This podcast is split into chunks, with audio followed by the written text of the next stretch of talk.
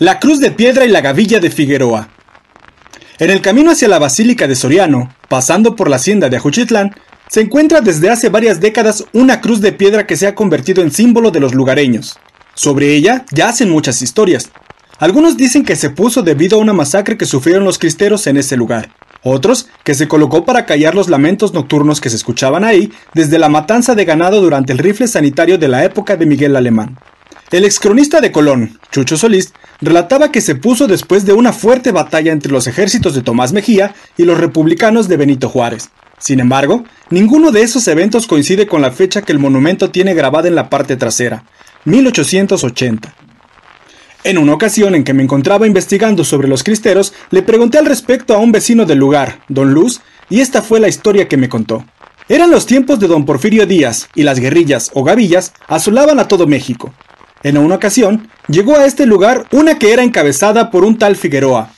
Luego de tomar todo el agua posible del manantial, se instalaron dentro de la hacienda. Robaron el grano guardado en la troje y tomaron para ellos los caballos y algunas reses que sacrificaron y comieron sin demora. Como el hacendado se había percatado de que los invasores se encontraban cómodos y no se irían por las buenas, mandó escondidas a un mensajero para que diera parte al ejército y los desalojara. Al llegar los federales comenzó el tiroteo. Los hombres de Figueroa estaban bien armados y lograron romper el sitio hasta colocarse en la parte más alta del cerro cercano.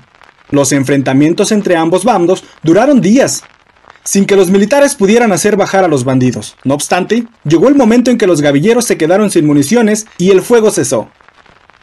Se pensó entonces que los hombres bajarían y se rendirían, pero nada estaba más lejos de la realidad.